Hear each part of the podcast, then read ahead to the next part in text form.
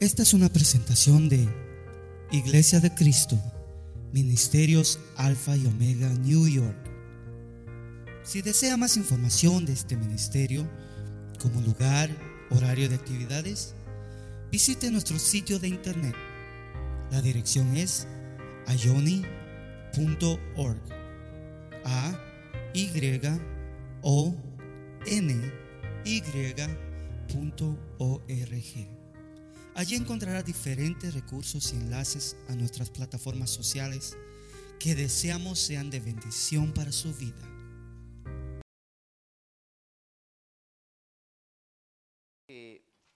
me acompañe a leer una vez más lo que el día domingo leíamos en Hechos capítulo número 2.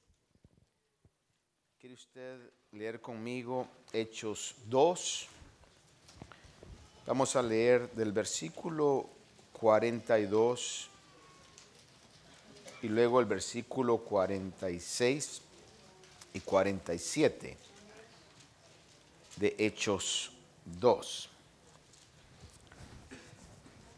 ¿Cuántos trajeron su Biblia esta noche? Amén. Dice así la palabra. Y se lea conmigo, y se dedicaban continuamente a las enseñanzas de los apóstoles, a la comunión, al partimiento del pan y a la oración. Y ahora lea conmigo hasta el versículo 46 y 47. Dice, día tras día continuaban unánimes en el templo y partiendo el pan en los lugares, comían juntos con alegría y sencillez de corazón, alabando a Dios y hallando favor con todo el pueblo, y el Señor añadía cada día al número de ellos los que iba siendo salvos. Amén. Oremos, Padre, en esta noche te damos gracias y nunca nos vamos a cansar de decirte gracias, porque como lo hemos cantado y es un eco de lo que tu palabra dice, cada día son nuevas tus misericordias y por ello te estamos agradecidos hoy, Señor. Te pedimos que al meditar en tu palabra, tu palabra encuentre en cada mente, cada corazón, el lugar que le corresponde. Sea tu palabra entronada en nuestras mentes y en nuestros corazones, Señor. Para la gloria de Cristo Jesús, nuestro Salvador. Amén. Tome su asiento, por favor, amados y queridos hermanos y hermanas. El día domingo hablábamos acerca de estos versículos que le decía yo que marcan un perfil fundamental de la iglesia. Cuando hablo de un perfil, estoy hablando de características fundamentales de la iglesia. Que al nosotros estudiarlas y poder imitarlas, vamos a poder cosechar lo que el verso 46 y 47 dicen, que el Señor iba añadiendo día a día al número de ellos los que iban siendo salvos. Y hay Cuatro puntos que aquí vemos, no los voy a tocar nuevamente, simplemente meditar un poco en el punto final, pero lo que veíamos, estudiábamos, era que se dedicaban a las enseñanzas de los apóstoles. Y yo le decía de que se enseñaban o se dedicaban a la enseñanza de los apóstoles del Cordero, los apóstoles de Cristo, los apóstoles que pusieron un fundamento, y eso lo eh, leímos, lo estudiamos, que son muy distintos a los demás apóstoles que se mencionan en la palabra. Apolos, Timoteo, a Junias, Andrónico, los que yo le comentaba el día domingo. No voy a repetirle los nombres ni los versículos en sí de general, ya que ellos eran enviados con una comisión. Pero los doce apóstoles, que podemos encontrar sus nombres específicamente en los evangelios, más Matías, que fue el que sustituyó a Judas, cuando Judas dejó el ministerio apostólico, y luego el apóstol Pablo, que fue incluido como un apóstol fundamental para la gentilidad.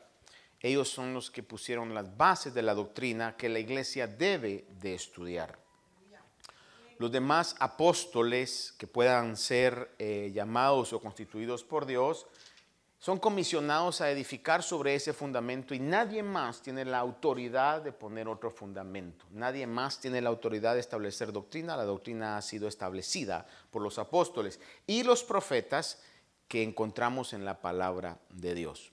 Surgen más profetas, eh, lo vemos en el caso del libro de los Hechos, se mencionan otros profetas, pero de igual manera son ministerios que edifican sobre el fundamento que los profetas fundamentales y los apóstoles fundamentales han puesto. Y nosotros por eso al estudiar las enseñanzas de los apóstoles eh, que están en la palabra del Señor, al estudiar los escritos proféticos, estamos imitando a la iglesia del principio. Luego también dice que se dedicaban a la comunión. Y eh, para resumir esto, yo le decía, lo que nos une a nosotros no es una misma nacionalidad, porque aquí habemos de diferente nacionalidad.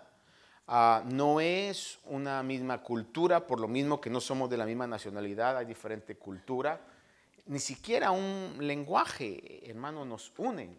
Si usted se ha dado cuenta, los días domingos hemos tenido visitas de unos hermanos que son haitianos y yo les preguntaba, ¿ustedes entienden eh, eh, español o cómo es inglés? Y, el punto es que son creole, ¿verdad? Mino Creole, they don't Spanish, o sea, estamos en una situación, pero el hermano sí habla español y entienden más español. Y le preguntaba, ¿me entiende? Me dice, te entiendo todo, me dijo, ¿verdad? Ni siquiera un lenguaje nos une. Lo que nos une es el Espíritu Santo de Dios. Eso es lo que nos ha traído. Y lo que hoy estamos en este lugar buscando es la presencia del Espíritu Santo de Dios, Dios mismo en nuestras vidas. Entonces, esa comunión que tenemos nosotros y con Dios es porque Dios ha depositado su espíritu dentro de nosotros. Y no son intereses ni económicos, ni académicos, ni políticos, ni sociales, ningún otro interés.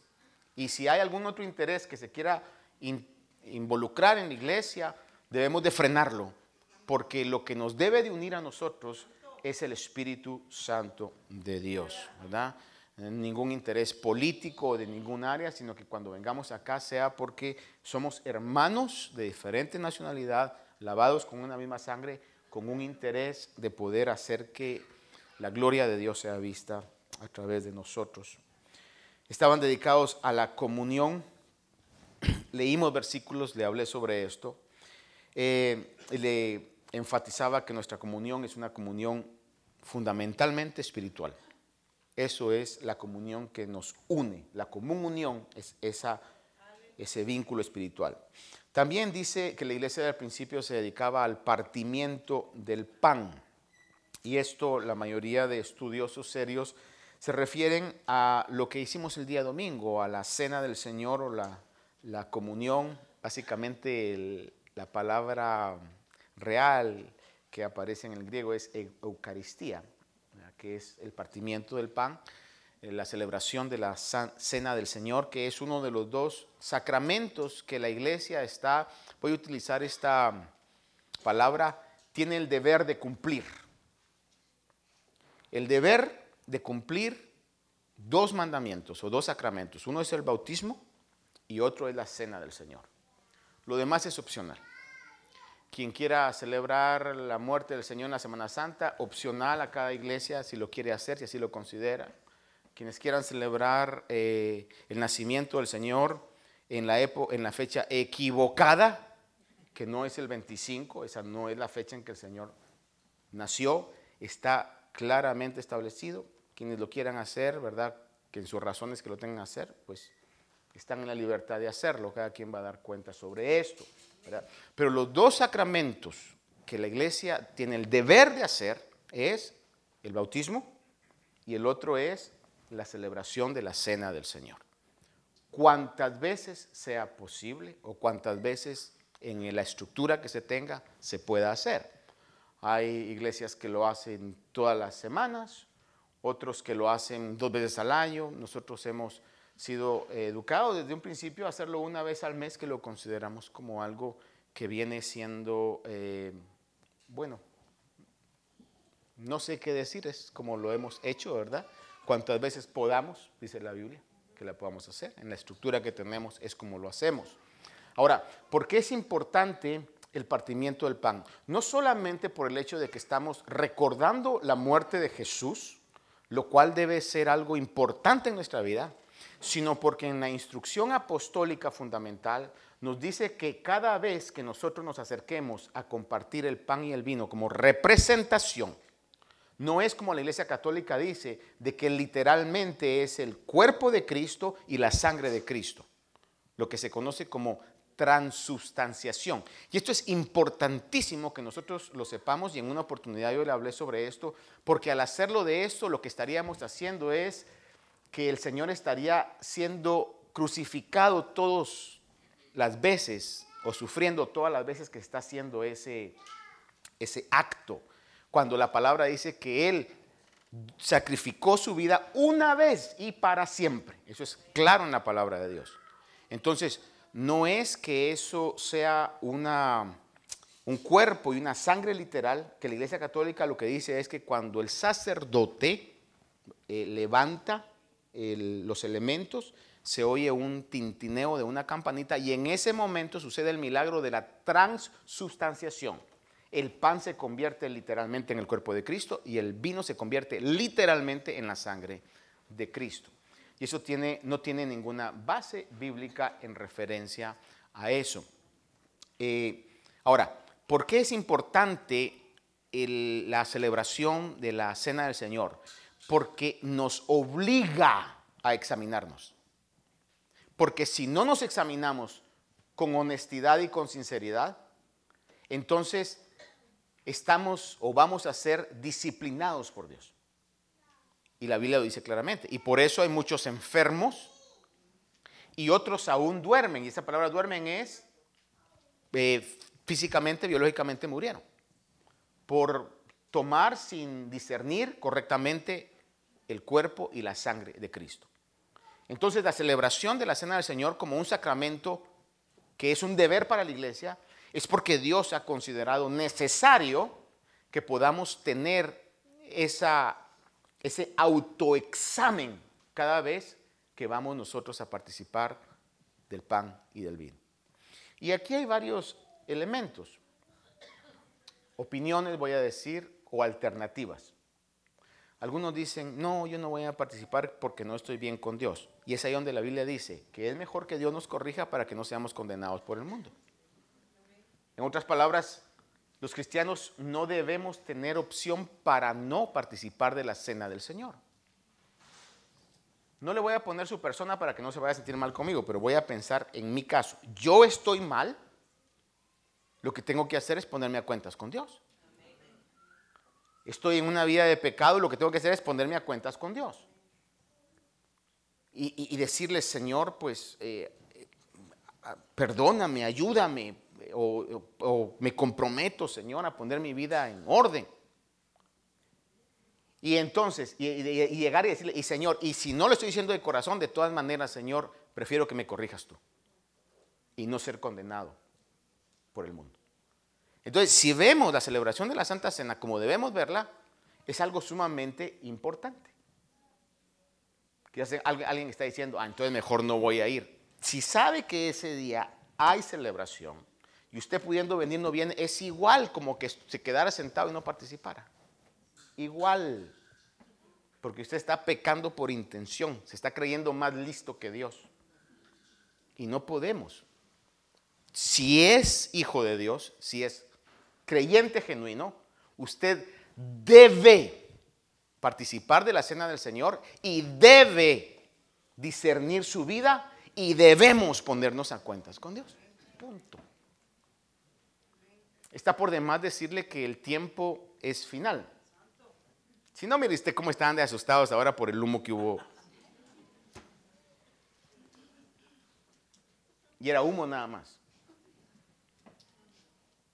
Y eso se va a venir más y más, situaciones que están fuera del control. Mire qué tan frágil son los hombres. un incendio y pone a estados, a millones de personas en una situación de alerta. Estaba el ambiente pesado, el oxígeno que tanto necesitamos, el bien más preciado, contaminado. Y si Dios se le ocurre decir, y ahí que se quede eso, que no sople viento, porque lo puede hacer. Y ese tipo de e, eventos y de juicios, hermano, eh, de situaciones que son normales, escritos en la palabra de Dios, van a seguir pasando. Son la evidencia, es el principio de dolores que nos está dando a entender que lo que Dios ha dicho en su palabra se va a cumplir y Él va a volver por la iglesia. Una iglesia, como dice, sin mancha, sin arruga y sin cosa semejante. Entonces, la celebración, cada vez que venimos a, la mesa del Señor, es importante venir con esa actitud correcta para que eso nos vaya santificando. Dios lo ha dejado de esa manera. ¿Cuántos dicen amén a eso? Entonces, estaban dedicados al partimiento del pan, y solo le voy a leer el versículo que dice en 1 Corintios 11, 29 al 32, dice, porque el que come y bebe sin discernir correctamente el cuerpo del Señor, come y bebe juicio para sí. Por esta razón hay muchos débiles y enfermos entre vosotros, y muchos duermen. Pero si nos juzgáramos a nosotros mismos, no seríamos juzgados. Pero cuando somos juzgados, el Señor nos disciplina para que no seamos condenados con el mundo. Es lo que yo le decía. Y si no estoy mal, espero no equivocarme en la secuencia, pero yo creo que en los discipulados ah, se estudia este martes acerca del falso concepto del cristiano carnal.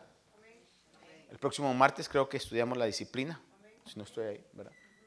Es, importantísimo y de hecho la iglesia, que muy pocas iglesias lo, lo hacen, eh, debe de practicar la disciplina.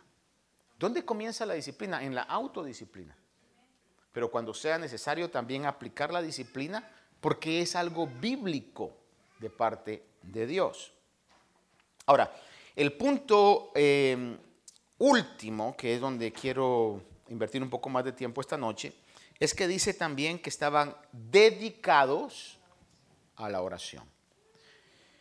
Hechos 1, 13 y 14 dice, cuando hubieron entrado en la ciudad, subieron al aposento alto donde estaban hospedados Pedro, Juan, Jacobo y Andrés, Felipe, Tomás, Bartolomé y Mateo, hijo de Alfeo, Simón el celote y Judas, hijo de Jacobo. Dice, todos estos estaban unánimes, entregados de continuo a la oración junto con las mujeres y con María, la madre de Jesús, y con los hermanos de él. Pasaje más que nos habla acerca de que María tuvo más hijos, ¿verdad? Ahí está claro, con los hermanos de él. Pero el punto importante es que dice que estaban entregados de continuo a la oración. El pasaje que lo dice en la manera más resumida y comprimida y abarca realmente el sentir eh, que todos debemos tener en relación a esto es 1 Tesalonicenses 1.17. Dice, orad sin cesar, punto. Orad sin cesar, en todo tiempo. Y he llegado a entender esto, orar en toda circunstancia. Cuando estamos bien, que es el punto más, más crítico y más ah, peligroso, diría. Porque cuando estamos mal, los humanos tenemos una tendencia de buscar a Dios. Pero cuando las cosas están bien, somos unos ignorantes. No sabemos que estamos bien porque Dios nos tiene bien y comenzamos a olvidarnos de la fuente de nuestro bienestar. Después andamos, cuando se cumple la palabra de que todo lo que sembramos se va a cosechar, cuando comenzamos a cosechar nuestra desplicencia a las cosas de Dios, nuestra falta de disciplina bíblica, cuando comenzamos a desechar, a cosechar nuestra carnalidad y comenzamos a sentir y ver los efectos de todo eso, entonces nos volcamos a Dios. Por eso lo más peligroso a veces para nuestra vida es cuando todo está bien y nos olvidamos de orar. Pero la Biblia dice orar sin cesar. Y orar en todo tiempo. Especialmente, usted está bien, hermano. Mire, aquellos que hoy están bien y están hoy en la vigilia. Ah, hermano, mire, no se lo voy a dar, pero en mi mente le doy un aplauso de felicitación. Los que estamos mal, me voy a incluir con los que estamos mal, no nos queda otra cosa. ¿Verdad? Tenemos que. Pero si usted está bien, familia bien, salud bien, finanzas bien, todo bien. Sus hijos en el honor roll, hermano, todo bien. Y usted dijo, me conviene ir a buscar a Dios. Mira, felicitaciones. qué bueno. Pero quizá la gran mayoría buscamos a Dios con ese, esa intensidad solamente cuando dos días atrás el cielo estaba anaranjado. dedicados a la oración. Filipenses 4, 6, 7. Este versículo lo he dicho un montón de veces y lo sigo diciendo. Filipenses 4, 6 y 7. Dice, por nada estéis afanosos, antes bien en todo, mediante oración y súplica con acción de gracias, sean dadas a conocer vuestras peticiones delante de Dios. ¿Y qué más dice? Y la paz de Dios que sobrepasa todo entendimiento, guardará vuestros corazones y vuestras mentes en Cristo Jesús. Déjeme leer cómo dice um, en la versión en inglés, dice de esta manera, escuche, verso 6, be anxious for nothing. Y lo demás es lo mismo. Dice, but in everything by prayer and supplication with thanksgiving, let your request be made known to God, and the peace of God, which surpasses all comprehension, will guard your hearts and your minds in Christ Jesus. Pero la parte primera en la que le quería señalar, dice, be anxious for nothing. Esa palabra ansiosos. Tiene pequeña diferencia, es sinónimo con afanado, pero va más profundo. Porque fíjese que el afán, según el diccionario, dice que es el deseo intenso que nos mueve a hacer algo.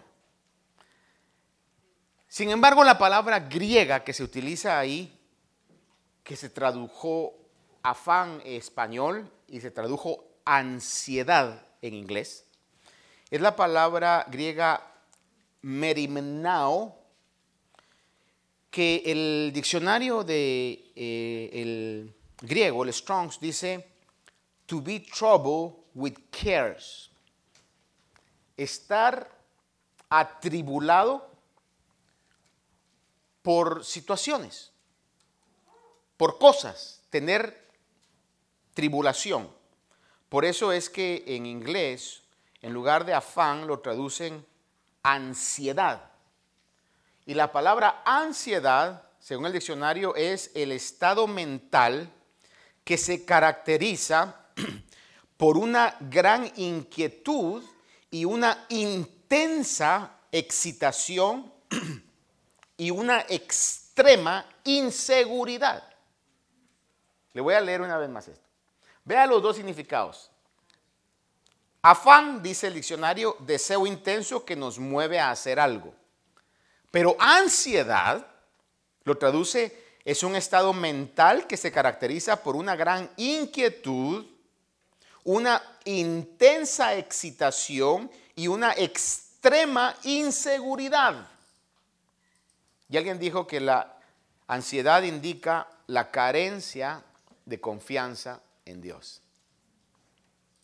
Entonces, cuando la Biblia dice, por nada estés ansiosos, si lo puedo yo sustituir de acuerdo a lo que el griego dice y como lo traduce en inglés, está diciendo, por nada estén en ese estado de preocupación enfermiza que todos nosotros en algún momento hemos pasado. La Biblia nos dice, por nada estéis ansiosos. ¿Qué dijo Jesús? No lo dijo ni Pablo, ni Pedro, ni, ni, ni, Juan, ni los profetas, ni los demás apóstoles. Lo dijo el mismo Señor Jesús, dijo esto. Mateo 6, del 24 al 34, dice, nadie puede servir a dos señores, porque aborrecerá a uno o amará a otro, o se apegará a uno y despreciará al otro. No podéis servir a Dios y a las riquezas. Por eso os digo, no os preocupéis por vuestra vida. ¿Qué comeréis o qué beberéis? Ni por vuestro cuerpo qué vestiréis. ¿No es la vida más que el alimento y el cuerpo más que la ropa? Ahí os está poniendo todo en la base real de nuestra existencia. Mirad las aves del cielo que no siembran, ni ciegan, ni recogen en graneros, y sin embargo vuestro Padre Celestial las alimenta. ¿No sois vosotros de mucho más valor que ellas? ¿Y quién por vosotros, o quién de vosotros, perdón, por ansioso que esté, puede añadir una hora al curso de su vida? Y por la ropa, ¿por qué os preocupáis? Observad cómo crecen los lirios del campo, no trabajan ni hilan, pero os digo que ni Salomón en toda su gloria se vistió como uno de ellos.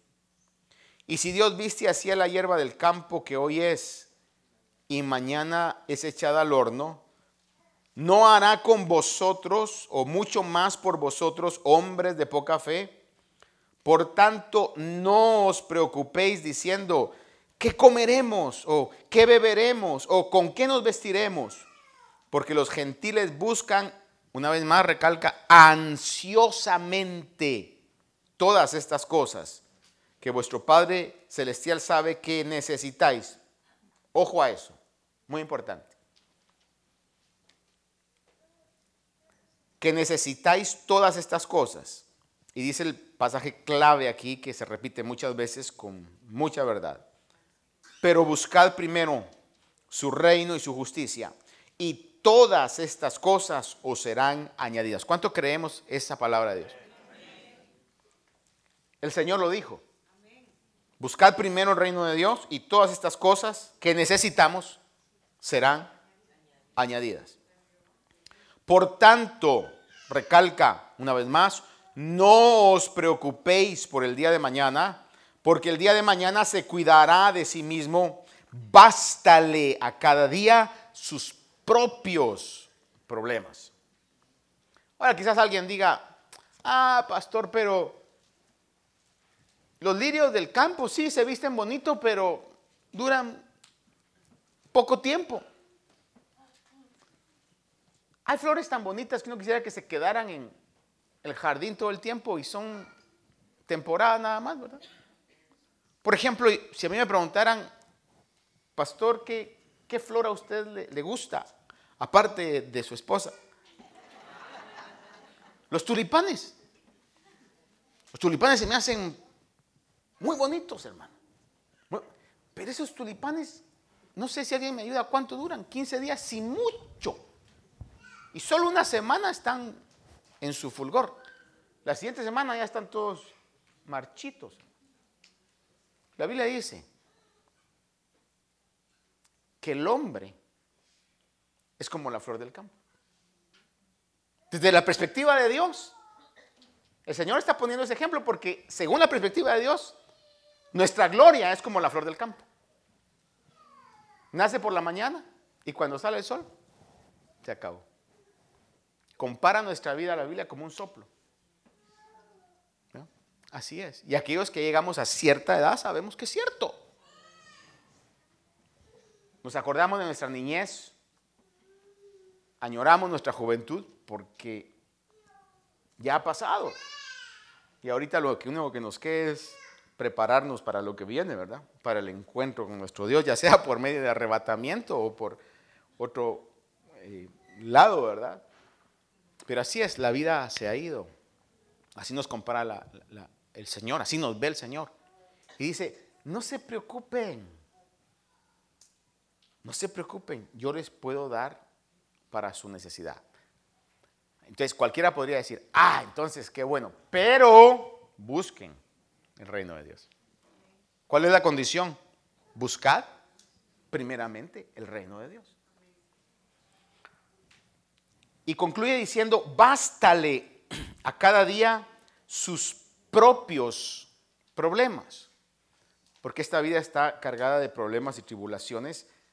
Pero el Señor lo consejo que nos está dando Él es, no se preocupen por los problemas que no han venido. Preocúpense por los que tienen que trabajar en este momento. Porque si no, van a estar ansiosos. Van a estar inquietos, nerviosos, preocupados, llenos de tantas situaciones que no les van a hacer disfrutar lo que hoy pueden disfrutar. En Lucas 10 encontramos un ejemplo que cuando lo estaba estudiando se me hizo muy revelador en esto. Lucas 10, 38 al 42. Dice, mientras iban ellos de camino, él entró en cierta aldea y una mujer llamada Marta le recibió en su casa y ella tenía una hermana que se llamaba María que sentada a los pies del Señor escuchaba su palabra. Pero Marta se preocupaba, ahora el punto aquí es, dice, con todos los preparativos y acercándose a él, le dijo, Señor, mire, a veces nosotros nos parecemos tanto a Marta, ¿verdad? Regañamos hasta Jesús, hermano. ¿Qué es lo que dice? Señor, le dice aquí. No te importa, imagínese decirle eso a, a Jesús. No te importa que mi hermana me deje servir sola. Dile pues que me ayude. Yo me ponía a pensar, ¿y por qué no le dijo ella? Va, María. Tuvo que ir con el Señor, ¿verdad? Dice, dile pues que me ayude. Ahora vea la respuesta reveladora, sabia del Señor. Respondiendo el Señor le dijo, Marta, Marta. Y cada vez que usted va a encontrar una repetición, ya sea de nombre, Simón, Simón, Marta, Marta, ah, es porque Dios está eh, recalcando y haciéndole ver la humanidad de la persona. Y le dice, Marta, Marta, vea la respuesta. Tú estás preocupada y esa preocupación acarreó molestia. Yo nunca he estado preocupadamente feliz. ¿O alguno aquí ha estado preocupadamente feliz? ¿Cómo está, hermano? Bien preocupado, pero bien feliz, hermano. Cuando estamos preocupados, ¿cómo estamos? ¿De mal humor? ¿Se nos va la paz? Dice, estás preocupada y molesta, pero vea esta frase, por tantas cosas. Pero una cosa es necesaria. Y María ha escogido la parte buena, la cual no le será quitada. Ahora, el punto que para mí es revelador en esto es que Jesús enfatizó que Marta tenía demasiado, como decimos, o dicen, demasiado en su plato. En otras palabras, creo que hay una expresión en inglés que dice, que mordió más de lo que puede masticar.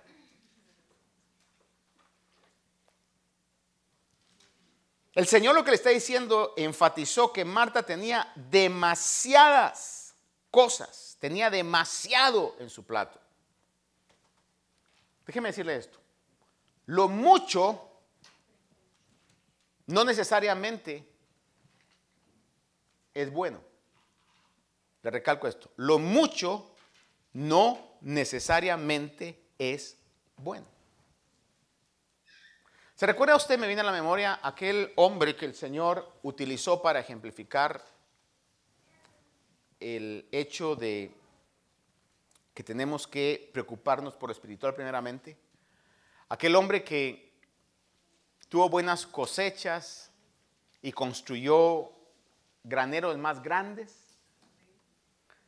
Hizo graneros más grandes para almacenar todo lo que había tenido. Y cuando había concluido todo y tenía en exageración y vastedad, dice que se dijo a sí mismo, a su alma, disfruta, regocíjate, porque tienes muchos bienes para muchos años. Y el Señor le dijo, necio, hoy vienen a pedir tu alma. Yo voy a utilizar esta expresión. Pobre rico. Ese era un rico pobre. Porque en el momento que él decidió disfrutar, en otras palabras lo que está diciendo es, nunca lo he disfrutado. Fue la misma expresión que se le dijo al hermano mayor del hijo pródigo cuando llegó a decirle, mira, mi hermano despilfarró la herencia y hoy que viene tú matas un animal engordado para recibirlo. Y el Señor le dijo, pues es, voy a parafrasear, ese es tu rollo, es tu problema porque todo lo que está aquí es tuyo, lo pudieras haber hecho cuando quisieras, pero no lo hiciste. Hermanos amados, lo que yo veo aquí que es revelador para mí es que el Señor le dice a Marta, mira, en este momento está de más que hiciste aperitivo, tres jugos. Pusiste servilletas que hicieran matching con el mantel, mandaste adornar la casa, no te ha llegado el pastel.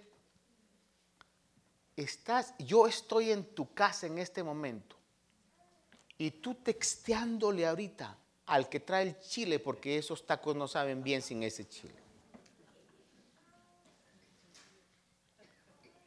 Voy a tratar de interpretar esto.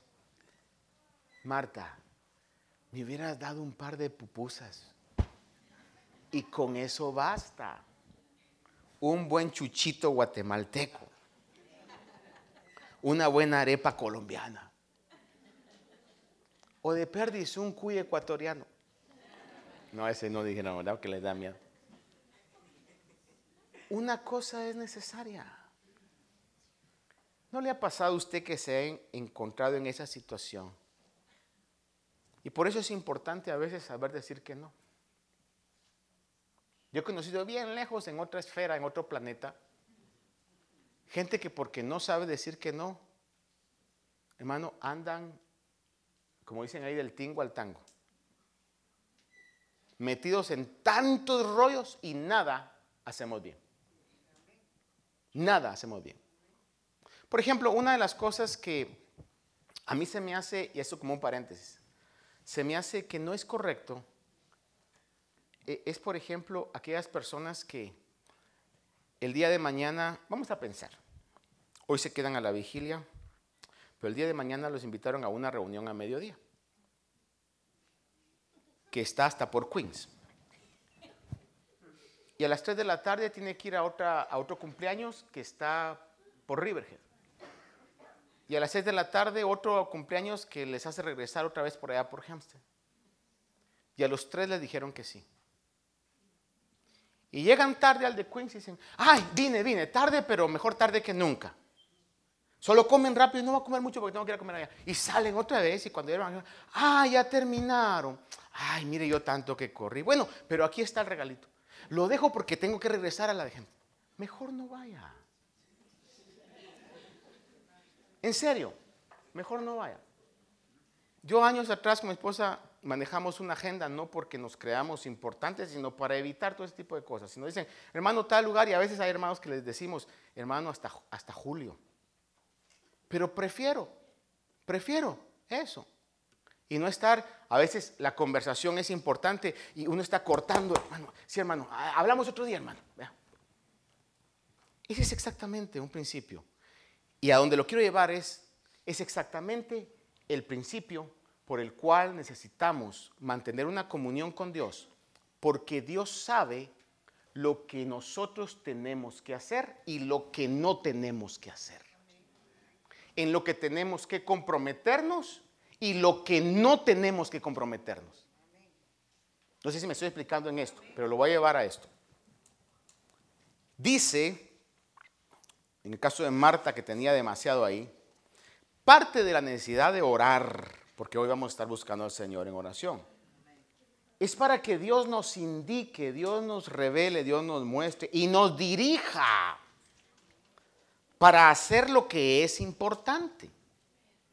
Efesios 2.10 dice que somos hechura suya, creados en Cristo Jesús, para hacer buenas obras, las cuales Dios preparó de antemano para que anduviéramos en ellas.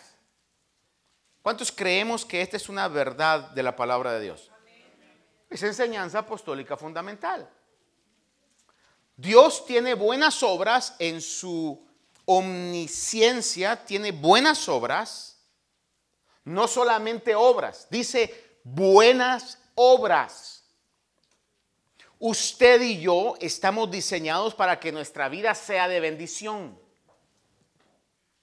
Pero por eso necesitamos, Señor, guíame. Señor, dirígeme. Señor, enséñame. Y para eso necesitamos buscar la voluntad de Dios para que esas buenas obras podamos hacerlas. Y no nos metamos a hacer cosas que nosotros en nuestra propia deseo, iniciativa o inquietud hacemos y no están en la voluntad de Dios que hagamos. Buenas obras. Una buena obra es algo que se hace en el lugar correcto en el tiempo correcto y a la persona correcta. Por ejemplo, ¿el Señor multiplicó panes y peces, sí o no? ¿Cuántos dicen que sí? Y según el relato bíblico, lo hizo dos veces nada más. Ahora yo le pregunto, ¿será que la gente, porque en una oportunidad dice que querían hacerlo rey y una, eh, un estudio sobre esto dice que lo querían hacer rey del pan. Porque lo más difícil, una de las cosas más difíciles es poder alimentar un ejército. Eso tiene una logística tremenda. Pero ¿cuántas veces hizo el Señor el milagro de la multiplicación de panes y peces?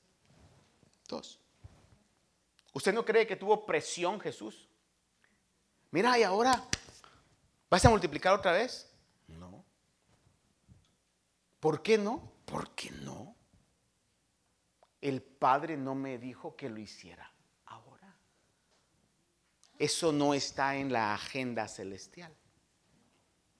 Pero ¿dónde encontraba el Señor esa guianza? O por ejemplo cuando le dice a los discípulos, me es necesario pasar por Samaria, porque se iba a encontrar con una mujer que iba a ser clave para la evangelización de toda una región. ¿Dónde encontraba Jesús esa guianza? Como lo miro muy serio, o que tiene ya sueño, hambre, no sé qué tiene, pero yo le pregunto, a lo menos le voy a decir yo, yo necesito urgentemente encontrar esa guianza de Dios. Y solo si eso fuera mi oración hoy, me faltaría tiempo para pedirle al Señor que me guíe. Ahora, si usted dice, no, pastor, yo lo que hago pega yo solo en pura buena obra.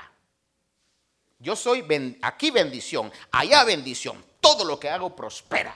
El Salmo 1, yo soy el modelo del Salmo 1. Como árbol firmemente plantado junto a corrientes de agua que da su fruto a su tiempo, su hoja no cae y todo lo que hace prospera. Pero si usted dice, no, yo, he metido la pata, perdóneme la expresión. Yo me he equivocado en muchas cosas pidámosle al Señor, busquemos constantemente su guianza. Y creamos la palabra del Señor. Señor, quiero estar en los tiempos correctos, en los lugares indicados, con las personas correctas. Guíame, Señor. ¿Cuántos decimos amén? Muy bien. Entonces el pasaje que leíamos dice realmente acá de que en todo, en todo, mediante oración, después de que dice, por nada estéis afanosos, dice, antes bien, en todo, mediante oración y súplica con acción de gracias. Ahora, déjeme leerle tres pasajes en esto rápidamente. Salmo 62, 8 dice, confiad en todo tiempo, oh pueblo, derramad vuestro corazón delante de él, Dios es nuestro refugio. Escuche esa palabra, confiad en todo tiempo. ¿Hay problemas? Busquemos en oración. ¿Será que Dios me puede ayudar? En todo tiempo Dios es refugio.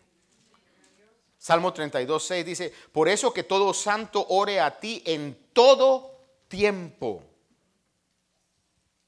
en que pueda ser hallado. Ciertamente en la inundación de muchas aguas no llegarán estas a él. Espero que usted como cristiano no haya estado afligido ahora por el humo. Porque cosas difíciles pueden venir. Recuerde que ya comenzamos en la época de huracanes. Hermanos, y aquí la palabra nos dice que todo santo ore a ti en todo tiempo en que pueda ser hallado. Y hoy todavía el Señor puede ser hallado, bendito sea su misericordia. Ciertamente en la inundación de muchas aguas no llegarán estas a Él. Todo tiempo. Por eso dice, antes bien, en todo, mediante oración y súplica con acción de gracia, sean conocidas vuestras peticiones.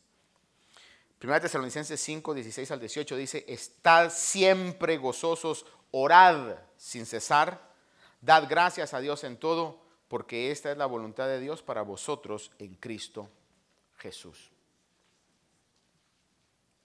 Y el último punto que Filipenses 4:6 dice es que después de presentar mediante oración y súplica con acción de gracia nuestras peticiones delante de Dios, dice, la paz de Dios que sobrepasa todo entendimiento, guardarán vuestros corazones y nuestras mentes en Cristo Jesús.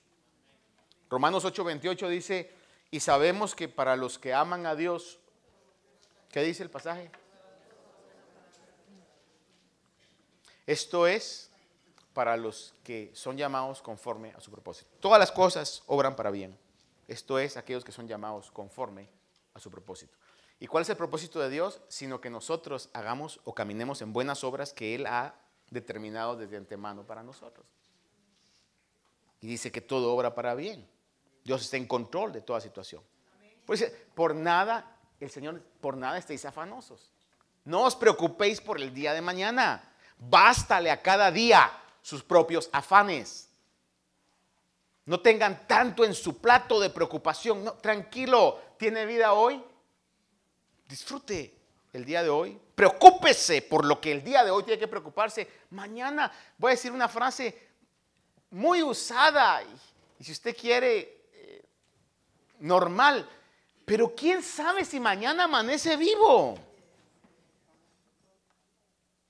¿Quién sabe si mañana amanecemos vivos? Porque eso puede pasar, hermano. Por eso hay que hacerle caso a la palabra del Señor. Bástale a cada día sus propios afanes. Isaías 26.3 dice acerca de la paz y sabemos que para los que... Ah, no, ese es, ese es el pasaje de Romanos, ¿verdad? A ver, déjenme buscar Isaías 26.3, ya con esto termino, porque ya nos llegó el olorcito a café. 26.3 dice, al de firme propósito, qué maravilloso este pasaje, al de firme propósito guardarás en perfecta paz porque en ti confía. Porque en ti confía. Y una de las características de confiar en Dios es llevarle en oración todos nuestros problemas.